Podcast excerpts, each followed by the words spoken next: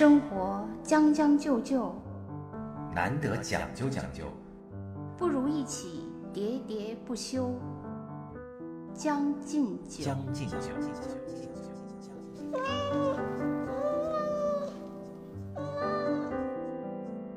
欢迎大家收听《将进酒》，我是兔子。大家好，我是江山。哎，兔子，我发现你有一个习惯啊，不论我在那个朋友圈发什么那个内容啊，就是我都看不到你的内容。你是从来不发，还是把我给屏蔽了？我是从来不发，因为我发朋友圈对，因为我觉得我没有这种分享的冲动。是吗？对我没有，可能是还是因为我我是性冷淡，是吗？我没有这种，就你是生活冷淡冷淡吧？我我觉得没有什么，你性冷淡，你可以发其他方面的 我热烈的文章内容啊。我就是呃，像你说的全能自恋，我是全能冷冷淡。啊！我觉得没有什么就是非得要分享不可的这种冲动。哎，我觉得咱们今天就可以跟大家聊一聊啊，就是朋友圈大家都有一些什么样的行为，有什么样的朋友圈生存的人类，咱们可以分分一下这个类，怎么样？哎，对，我就是我是这种，就是说我看朋友圈儿，嗯我虽然说我我从来不发，但是我看，比我更这个就很有意思，比我更决绝的是既不发也不看的。对，就有这啊种人嘛，啊他就这个功能都不启用的。嗯我的有有有，我原来不是在那个大学当过一一年老师嘛，我有一个挺好的一个同事，呃，也算是一个姐姐啊。这这个姐姐她就那个朋友圈就是她都是功能都没有启用，我就问她为什么，她说这个朋友圈是会给你惹麻烦的。我说为什么呢？他说你看你给有的人评了，或者给有的人不评就不好，所以他干脆就把这个关了。还有这人拿小本本记这些吗？给谁评了给？真有人这么看吗？她说就真有人的不过我我我就插播一下，因为我们曾经聊过那个老人用微信啊，啊，对。我就是跟我爸妈那个深度了解以后，我发现就像我爸妈这样的老年用户，嗯，他们不是不启用朋友圈，他们就是没有发现朋友圈，啊，这不知道朋友圈哦在哪儿这个大姐应该不是这个，他我我爸妈是这样的，嗯。后来我我他们也经常说朋友圈，朋友圈怎样，但后来我发现他们说的朋友圈是指的群 他们就是他们有一些群嘛，不是哦他们一时说的朋友圈，因为他们说的朋友圈，我觉得怎么跟我看到的不是一个东西，后来我才理解，对对他们的朋友，因为那个群也可以哈，就叫朋友圈，又名朋友圈，的对，对，也说得过去，说得过去，对呃，这个人是这种是吧？对。啊，你觉得还有哪些种？你看，呃，他最决绝的就是没有启用的嘛，嗯嗯嗯，然后那个第二个就是你就是我这这种就是嗯只看不发。啊，对对，对，我们也要分析一下这种只看不发他的心态到底是什么呢？你刚才讲了是，呃，生活冷淡，不想那对对个，全能冷淡啊，嘛。全能冷淡，啊不想那个分享，或者说觉得生活中没有什么可分享的。哎，那如果以你这种心态，你看到别人啊分享的那些内容，你觉得有趣吗？呃，我比如说你，我、嗯你的那个朋友圈，我还经常会在下啊，面，评论一下因为我觉得有趣的，我还是会评论，啊，但我不会点赞。我或者说我非常非常偶尔的，我嗯真心觉得很赞的时候，我才会点赞，啊因为我觉得如果是日常点赞，我你知道有一种。过了一遍，对，我的没有一条被你真正的 对我，因为因为我觉得点赞是，呃，不是一种很尊重的行为，啊是吗因为因为太轻易了。啊，就是我可以全面点赞，你知道有的人就是哎朋友说，圈的功能应该改一下，对，说到类型是吧点一？个赞要用用用用尽那个一个小时的力气才不能点一个赞，点赞要花一块钱，哦，对，这才叫真心点赞，是吧？不是手动点赞，是人民币点赞，啊这样才。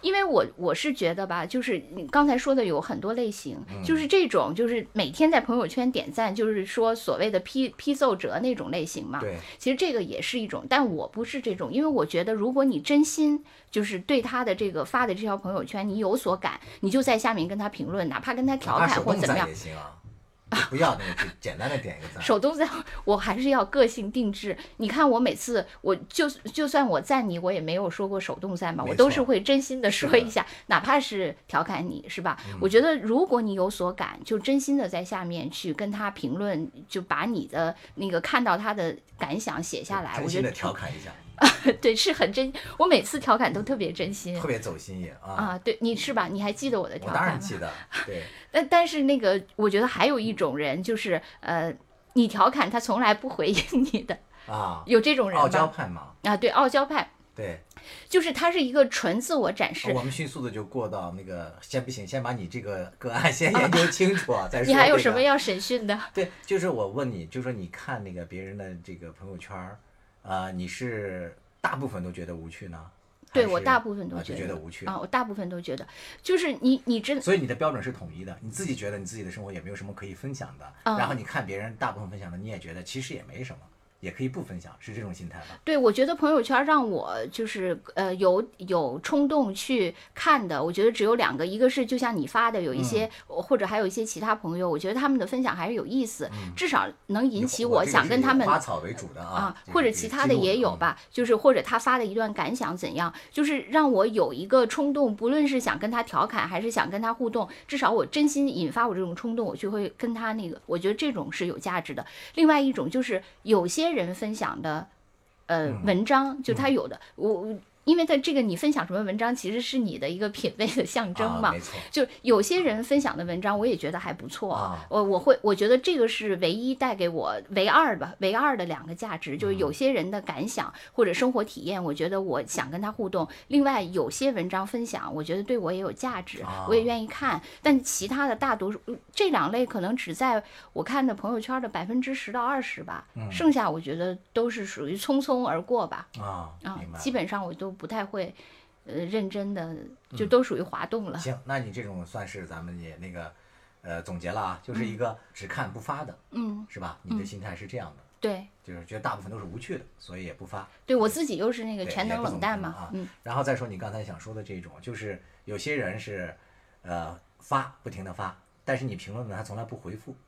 对，我觉得，我觉得他可能就是就是那种，就是说孔雀型嘛。啊，对。对他那个开屏就是，对，为了让你看看我的美。对他开屏就是为了收获赞美，就是他的孔雀，呃，背后有一个空框的篮子，就是等着大家投喂各种赞美，然后投喂到一满筐，他就觉得这个，我觉得这是一种类型。但是殊不知啊，就是孔雀转过来，除了这个背后有一个框，是吧？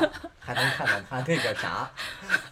对，这是一种，但是也有人是很热烈的互动，就是他的那个下面就会有很长的嘛，长长的互动那种。其实也挺好的，这也是另外一种类型了，就是他也发，然后也互动。嗯，对对对，你是应该是这种类型吧？我是这种，对我基本上就是因为我自己热衷于给那个别人的那个评论嘛，我觉得还挺有趣的。嗯，就是我本人可能个人本身就是一个对别人的那个生活呀，或者是对这个社会中，而是对生活中有趣的事情，就是天然的充满兴趣的。嗯，这么一个人，所以我的爱好就是非常的繁杂。虽然就是每个行那个行业 或者说每个领域我都不是特别的精，但是呢，就是兴趣就觉得很有趣。你比如说前段时间不是做烘焙嘛，我才突然发现我朋友圈里原来有这么多人做美食做的这么好的，然后几乎他们每发一个美食我都会追踪进去追根那个问底的，一定要问清怎么做的，火候怎么样，就是这样的。当然，其实我发现其实大家还是在那个热于助人的，尤其是那个那个，就算他本人可能不是特别热于助人。但是朋友圈是公开的呀，我又公开的问呢，他为了树立他的这个热心助人的人设，他也必须得给我回复。各位好，我是中央广播电视总台主持人沈听。面对快节奏、高强度的工作生活，是要放松心态、将就应付，还是努力讲究、全力以赴？每个人都会做出自己不同的选择。就好像法国作家加缪所说的那样。Life is a sum of choices，人生就是由无数个选择组成的。到底是选择将就还是讲究？欢迎收听江山和兔子为大家带来的生活脱口秀节目《将进酒》，每周一、周四准时更新。哎，你刚才说我就是从来不发，我是全能冷淡嘛？呃，但是我们俩评论的心态，我觉得都是一样的，就是有所感就会去跟人家互动。但是你发的那个我是全能冷淡，你是什么冲动让你发朋友圈呢？什么才想发，什么才不想？就是什么促使你发？什么又促使你不发？我就是另外一种怎么选择？我发朋友圈还。比较频繁嘛，大概一个星期可能会发个两三条这样的吧。啊，这叫频繁吗？啊，还算可以，跟你比算频繁好吧？你这两三年都不发一条的人。我是一个资深的花友，然后养花的兴趣也非常广，因为花草它是有各个坑的，你要细分下去，比如说多肉，它是一个大坑，而且多肉下面又可以细分的好多小坑，比如说什么番杏科呀。什么景天科呀，还景天下的什么仙女杯啊，这个鼠鼠啊都有自己的科，所以你得入不同的坑，每个坑里都有一些不同的花友。然后呢，我加入了这些这个坑之后呢，我其实我很懒得分组，因为那个朋友圈你每个那个微信里面大概得上千人嘛，你要把这些人一一分组，我觉得太累了。所以呢，我就索性的就谁都能看就看吧。我的朋友圈里最主要的内容就是花草。我每次，我每天早上起来的第一件事就是跑到我的小花园里先去看一看，嗯，看一夜隔夜有什么变化，哎，隔夜行情有没有有没有开花的呀？有没有怎么样的结果的呀？有没有什么那个新出的？那个它给我带来的喜悦是非常那个强烈的嘛。我原来看过一个园艺专家的一个访谈，他说他说那个园艺是呃让人早晨每天起来都充满期待的一件事情，嗯。就这种喜悦，我我这样说完，你可能就会理解了。他是发自内心的，所以就跟那个有些人晒娃，我觉得是一种心态，就是真心的喜欢，所以就想晒出来，就是就是被他对对对，就说起这个来也是，嗯，因为有一次我在我。几个朋友的群里，然后有一个 A 就说 B 说，哎呀，说你终于也走上了晒娃这条路，因为他发现他的头像也改成了他的娃嘛。对。然后我们就互相那个讨论说，如果我们有娃，我们会不会晒？啊。然后我是判断我肯定不会晒的。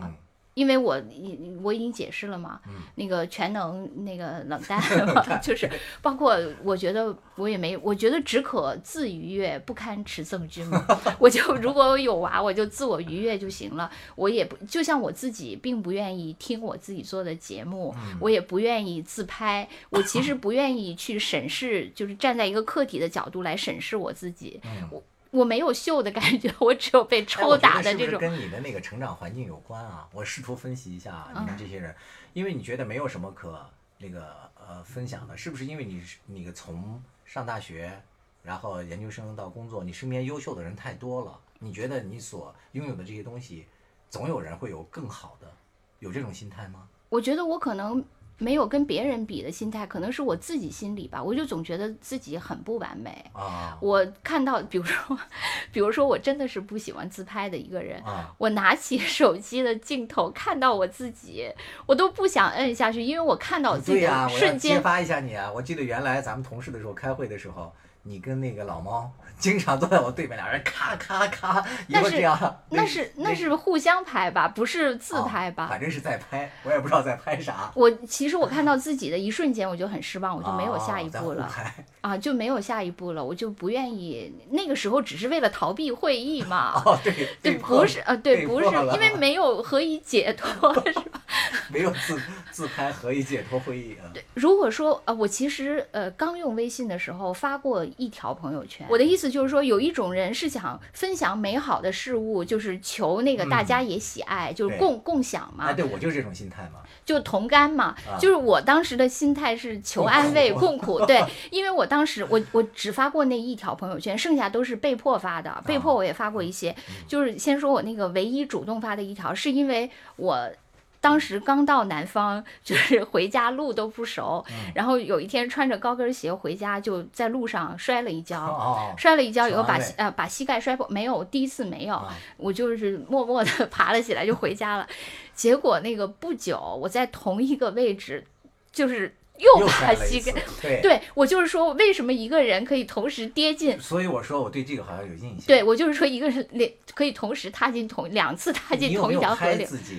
我没有拍自己，对，那你当时也没有拍照片啊，所以我们也看不懂你那段抽象的话，什么人两两次踏入同一条河流什么的。对，但是我觉得我自己的心态啊，确实是一种就是求安慰啊，就是想跟人家共苦，想获得。我这个真的是两种心态，可能有的人是。那你后来为什么不继续了呢？难道你生活中没有苦了吗？虽然后来没有收获到太多的安慰，没有满足，所以就更冷。没有一本满足之后就就彻底冷淡了。另外那个我背后的那个框，孔雀的背后的框没有装满。我不，我是受伤孔雀。之后我就觉得，就是我，我觉得朋友圈沦为了一种怎么说呢，就是一种工具。因为后来我又被迫发呃，被迫发了很多朋友圈，是为了给各种朋友推销，比如说他呃有一要出书啦，或者是他要推广什么，你就被迫。这个也是好多人最后不发朋友圈的一个原因，就是他被那个污染了嘛，是吧？嗯，不论是微商。还是由这个导致的，就是互相转发，什么集赞呐，什么的这些呀，就太多了。对，我记得有一个，就是之前好像有一个亚马逊中国的一个一个高管，他跳槽到乐视嘛。啊。呃，跳槽到乐视以后，他发现乐视有一个文化，就是必须得在朋友圈里对他们的贾总 进行各种那个点赞和恭维，然后他就特别特别痛苦。他说：“这朋友圈这样，朋友圈是我自己的呀，为什么我要在这个里面啊？”对，然后他的那个乐视的同事，咱们直接说乐视没关系吧，反正贾总已经在美国了嘛，太欺负贾总了。然后他们的那个，咱不是还去乐视战斗过吗？对，太太可怕了。对，在乐视。曾经那个，我们两个曾经作为公司的代表和乐视进行过合作的洽谈啊，虽然最终失败了，现在看起来也幸亏失败了。然后当时他那个乐视的同事就跟他说：“说你怎么这么傻呢？你应该注册两个微信号啊，一个是你个人的，一个是专门用来 跟贾总点赞的。另外，我其实我觉得就是朋友圈真的有很多问题。生活。有点上头，日子似包浆，一再将就的活着，总有讲究的念想。将进酒，不打烊。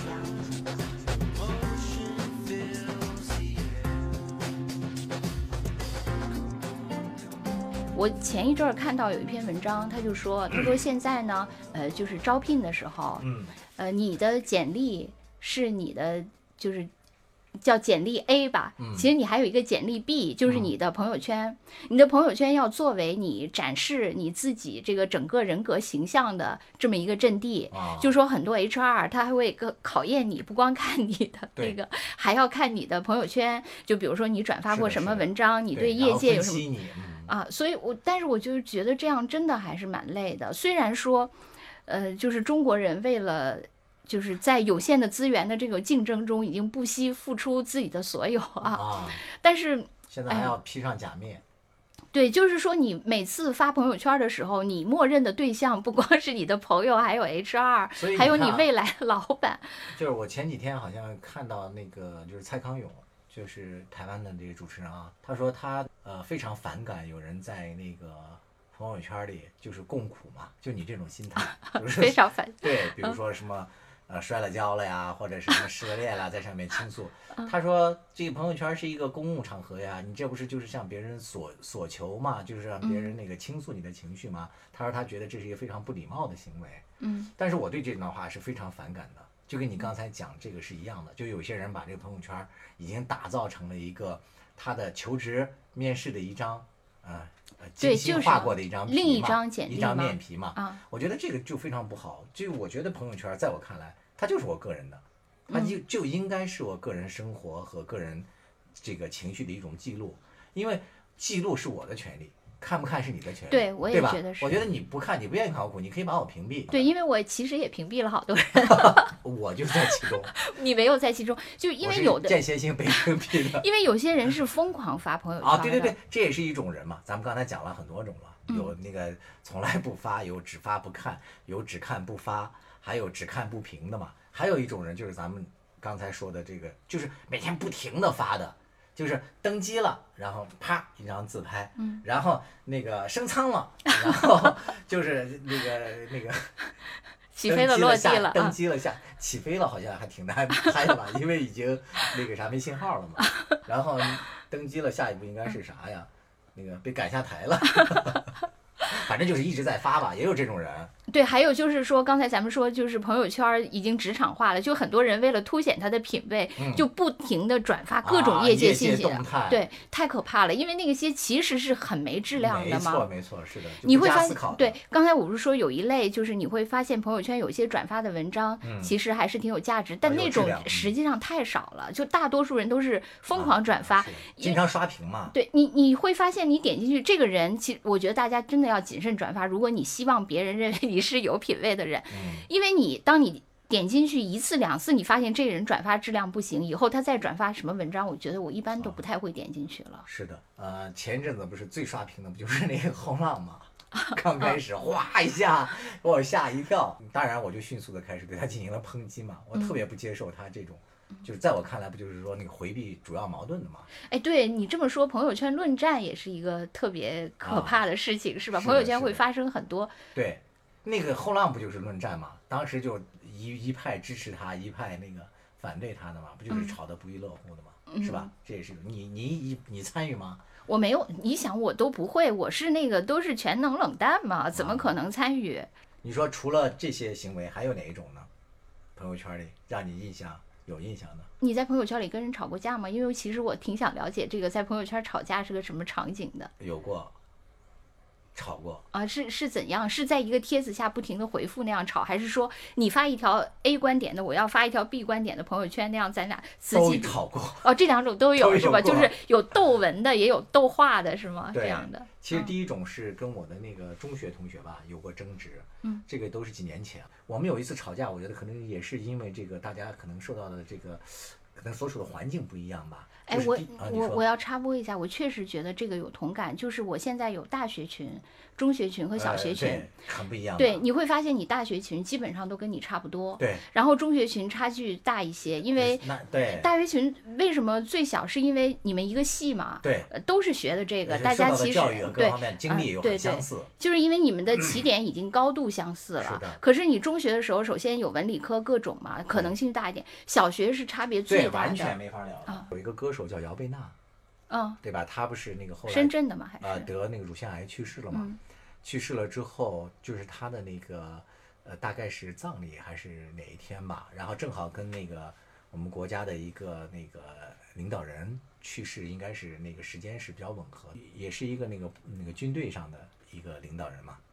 然后那个当时因为那个铺天盖地的都是对姚贝娜的纪念，因为姚贝娜她作为一个知名歌手，嗯。所以它的知名度可能会自然更高，或者说现在那个老百姓的关注度会更高一些嘛。但是呢，在这个时候就突然出现了一种声音，就是说，呃，你们这些什么什么没有头脑的、没有良心的那个人，你们都去纪念一个戏子，什么都不去什么悼念一个呃保家卫国的什么什么，就出现了这种声音。你应该知道，我肯定是反对这种声音的，对吧？我觉得其实每个生命都是值得那个要被。那个关注要被那个尊重，那个悼念都都应该悼念。我觉得就是悼念姚贝娜，不意味着说大家就不尊重那个谁了嘛，就不要做这种二元对立，这种就是特别的，在我看来就是非常幼稚的。另外就是说，把人家给那个称为戏子，也非常不尊重。嗯，其实姚贝娜首先呢歌唱的很好，给大家奉献了很多一些艺术作品。其次我也看过她的一些访谈，就是姚贝娜她这个人是非常善良。也有很很有公益心的这么一个歌手，他做了很多社会公益活动，包括他在那个乳腺癌治疗期间，把整个病区的那些人都鼓舞起来嘛，给他治病的那个医生就说他像一个那个像一个小小太阳一样，赞赏有加。而且他最后非常善良，他最后已经疼的都不行的时候，都快昏迷了，他还跟他爸讲说：“爸爸，你去安慰一下妈妈，就别让她太痛苦了。”他想到的还是别人。嗯，你说把人家这样一个人就粗暴的归类为一个戏子，就是说他悼念他都不应该。我觉得这是非常不好，我就把我的这种感触写下来了，结果就引发了我的那些 同学们的口诛笔伐，大家就对我进行各种讽刺嘛。就首先是说什么大作家什么什么如何，什么 大记者如何如何，是吧？我们可不懂这些，我们就知道什么爱国才是什么最重要的，嗯，就是什么有大国才有小家，就这种。那最后那就是一种割裂嘛。我一开始还跟他们进行辩论，到最后我觉得是没有办法进行辩论的。对我就是我也是在在各种群里，我就发现，嗯，其实第一就是你不要企图说服跟你观点不同的人。嗯。第二，你也更不要企图讨好不喜欢你的人。我觉得这两种都是完全失败的尝试啊。尤其你比如做媒体，我觉得也是这样。对，你企图，你越是企图去。呃，就是顺着他的说，其实越是不可能。所以就像我们这个节目一样嘛，我们到底是怎么想的？可能由于我们所经历的一些东西和我们的见识还不够丰富啊，但是我们的观点我们是敢于鲜明的表达出来的。我们支持什么和反对什么，我们是敢于说的。所以，我们这个将进酒呢，虽然说是一个那个将将就就生活的一个节目，但是我们的观点还是挺讲究的。那马上就我们会损失一半的 广告是吧？不是损失一半的听众，听众没事儿会获得更多的那个。听众的会获得铁粉，我们要向川普学习。对，要拥有那个铁粉儿。因为就是你会发现，就我觉得在互联网时代真的是这样，就互联网时代会让中间的人群变少，嗯，而让极化的人群变多。对，就美国不是有这种政治的光谱吗？嗯，他们就是调研在那个川普之前嘛。就是中间派的游游移的特别多，呃，也不能说在川普之前，其实是在呃网络网络世界让那个各种极化就变得很极端，大家都从中间阵营纷纷选到极端阵营去了，最后留在中间阵营的人是很少的。是的。Hallo liebe Freunde, wenn das Leben dir 100 Gründe zum Weinen gibt, zeig, dass du 1000 Gründe zum Lachen hast. 当生活给了你一百个伤心的原因，你就还他一千个微笑的理由。我亲爱的朋友，你好，我是你的德语主播殷帆。有人说德国人是全球最讲究的民族，可是在我看来，不管是讲究还是将就，只有适合自己的才能天长地久。欢迎收听我的老朋友江山和兔子为您带来的生活脱口秀《将进酒》。所以，我我现在在各种群里，基本上如果我看到跟我观点不同的，我就啊，我基本上都不说话了。辩论，我觉得没有必要辩论，因为不可能辩论成功。嗯，我在一个我我原来在一个很大的一个群里，大概也是一个呃将近五百人的一个群吧。这个群呢，开始就是两派的观点，嗯，但是实际上数量上呢，就是比如说。我 A 派和 B 派吧，我们不说左派和右派啊，A 派和 B 派。然后开始的时候呢，你就会发现，其实 B 派的人数就是嗯强于 A 派的。虽然 A 派开始也会发发一些言，但是你很快的你就会发现。就会有一种碾压的作用，碾压作用，最后 A 派就 纷纷退群了，这个群里就只剩下 B 派了。这个真的就是所谓的同温层，或者是说什么呃那个叫什么减房效应或怎样。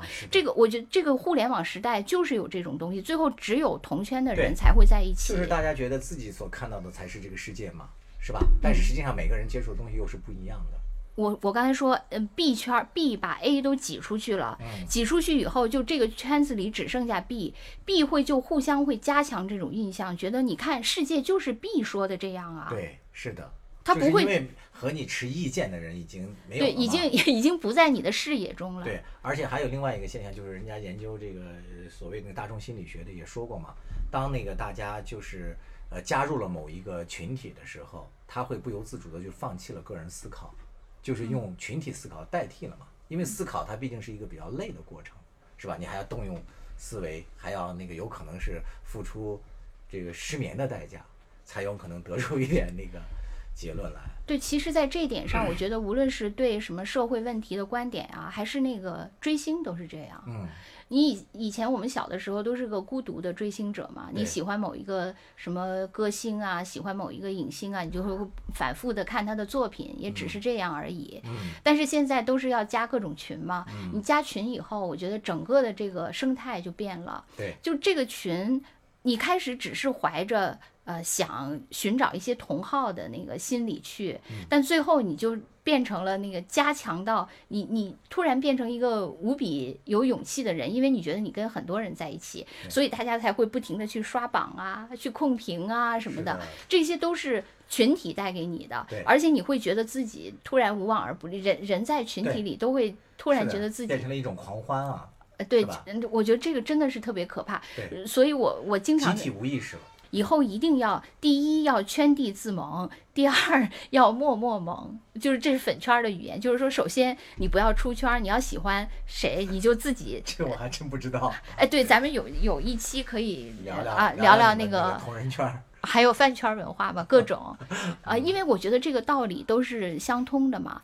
包括你可能在朋友圈，你可能也会看到一些人经常发表跟你那个观点不一样的啊，你会把它屏蔽吗？我不会，我还会看。但你你你会不由自主的去在他下面 diss 他吗？呃，如果是关系特别好的，我会 diss 他；如果关系就是比较那个嗯一般的，嗯，我就漠视吧，就划过去。啊，我就从来不会。哎，你说朋友圈为什么不设一个踩的功能呢？踩他，再赞他也要踩他。对呀，又踩他吧，就是说我不同意你的观点。我我想我有可能。朋友圈可能就变成了敌人圈了吧，最后。因为我我刚才开始说，我刚才开始说就是赞，我觉得挺廉价的嘛。但我想我如果有踩的功能，我可能会踩。那就是说，除了朋友圈之外，就出现了一个亚产品嘛，叫敌人圈儿。我进去就是一路踩到底。还有就是，或者说那个他为了维持朋友圈的和谐，可以有一个仅自己可见的踩功能。哎，这个好，这个好，对我谁都踩，一路都踩到底。那倒没有，我确实是对分裂呀，对有些人自己可见的是踩，然后表面上看他又是在赞。对呀，你会发现就 哎，所以你说到这个，它它是朋友圈的另外一个功能，其实它有时候也是一个朋友的一个呃关系的一个呃制造场所，就是有时候还挺亲疏的，但是呢，我看到这个人呢，我发他从来不赞我。但是同一时间呢，他却在赞别人，我就恶狠狠的那个 把他拉到了。你们还有这种小心思？像我这种全全能冷淡就没有这事儿。没有，你们这美少女都有吧？你是一个全能冷淡的美少女，所以没有。但是其他人还是有的。哎，你觉得还有一点，你觉得不同年龄的人发的朋友圈会有不同吗？因为我知道你有很多美少女学生嘛。啊。你觉得你那些美少女学生和你们这周围的这些中老年妇女们，不是那还有妇男们有什么？不是妇男，那个呃中老年男人、女人们和那个美少女。我觉得好像年龄啊，倒未必是一个那个划分的，就是很重要的标签儿。嗯。反倒是那个这个人的性格。啊，是更重要的标签。标签，你比如说比较自恋的，嗯，我朋友圈里还有五十多岁的，每天都发自己十几张自拍的呢，真的有，而且把自己 P 的那个锥子脸，比那个葫芦娃里的那个蛇精还要尖呢，真的。但是这种人我是不反感的，我反倒觉得哎挺可爱的，就是因为他对自己都有都有这么自恋嘛，所以你看呢，他的朋友圈里面他充满了对一些美好事物的追求。也爱花草，也爱美食，也爱下午茶，就是除了滤镜用的太过之外啊，其他我觉得都 OK。对，我也觉得，我觉得你只要是自我展示，都是有这个自由的，只要你别强行插入别人啊是的生活，是的啊的生活，是吧？请你好好断句。我还是个孩子，你不要开 车。请你好好断句。哎，其实我觉得在朋友圈里卖货这个，倒我觉得也没什么。我我我是朋友圈现在是我重要的购物来源，因为我对呀啊，所以说它所以就是朋友圈它呃有一个好处是它本身就是基于信任的嘛，基于相对来说是强关系的，大家至少知道这个人是谁，是吧？所以他在信任程度上是可以的。我最近就是刚刚基于朋友圈的别人的推荐，呃，那个从深圳买了那个潮汕牛肉嘛，买了四百多块钱的。我是觉得就是。朋友圈，我我刚才说了，我只觉得少数人发的和一些有价值的分享观点是有意义的。其实，所以我花我虽然是看朋友圈的人，但是我每天花很少时间，就是非常快的会过一遍。但是我比如说我对像什么微博呀或者其他的那些，我反而会呃花比较多的，因为那些是我自己。为什么我觉得朋友圈有点没有价值？是因为朋友圈是你不能选择的啊，就是你跟谁加了微信。这个你没法选，明白？因此你可以选，你可以屏蔽吗？嗯，对，但是喜欢的就屏蔽吗？那要那样的话，我朋友圈就没什么内容，没人了。他们说，就是每一个那个互联网产品吧，就是有两个红利消失了以后，这个产品大家就开始 diss 它。就是第一个是说，比如这个产品它可以开始是用户增加嘛，对，就是可以吸引不同的人，就是说就像微信一样，就开始大家都开始逐渐用微信，用的人越来越多，这个这个人头的增长，它是一种红利。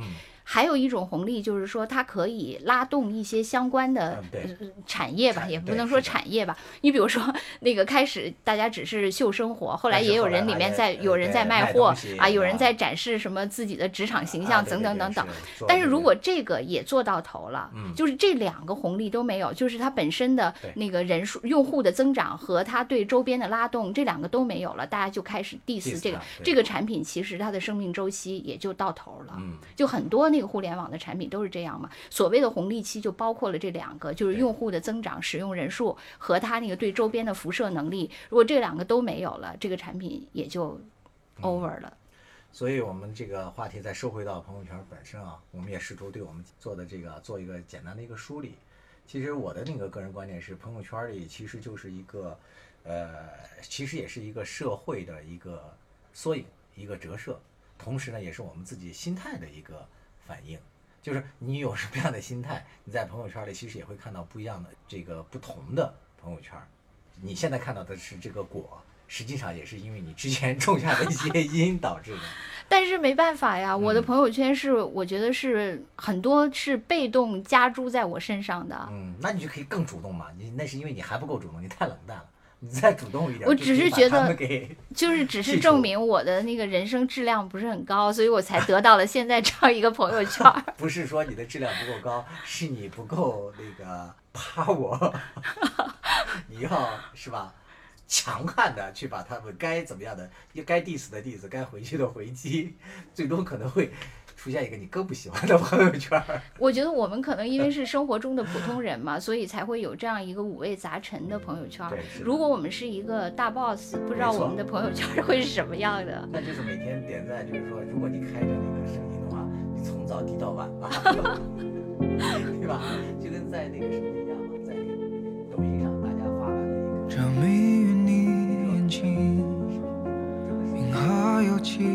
寻，穿。过时间的缝隙，它依然真实